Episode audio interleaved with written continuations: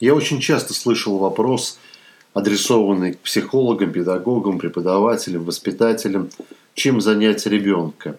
У многих родителей существует страх, что если ребенка ничем не занимать, то он займется чем-то нехорошим.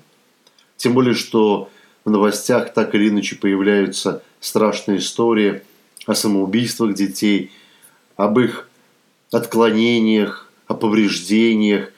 И многие родители задаются и себе вопросами, адресуют его другим специалистам, как бы еще больше нагрузить ребенка, чтобы у него не было дурных мыслей, а соответственно дурных решений, дурного поведения. В качестве доказательства, что так необходимо делать, приводится эксперимент по сенсорной депривации.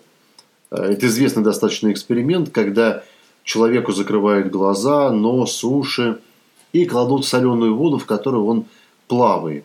Фактически у человека нет никаких источников информации. Он ничего не видит, ничего не слышит, ничего не ощущает. И его мозг начинает галлюционировать, то есть производит фантазии. Мозгу необходимо работать, он постоянно что-то делает.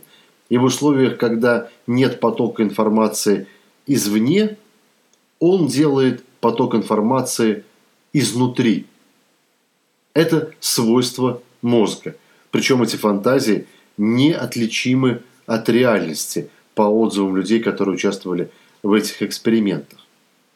Но однако такое сравнение, как и всякое сравнение, хромает, причем серьезно. Потому что в этом эксперименте доказывается, что проблемы возникают именно при сенсорной депривации. То есть тогда, когда человек лишен достаточного количества информации от сенсоров, от органов чувств.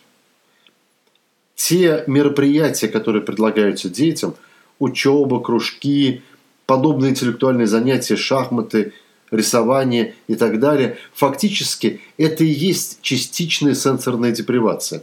То есть, когда ребенка лишают необходимой мозгу информации о запахах, вкусах, даже о болевых ощущениях.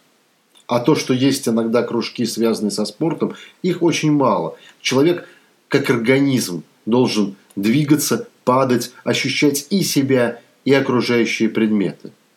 Но мозг продолжает в условиях частичной сенсорной депривации также частично производить галлюцинации, частично производить фантазии, их называют иногда и фантазиями ребенка.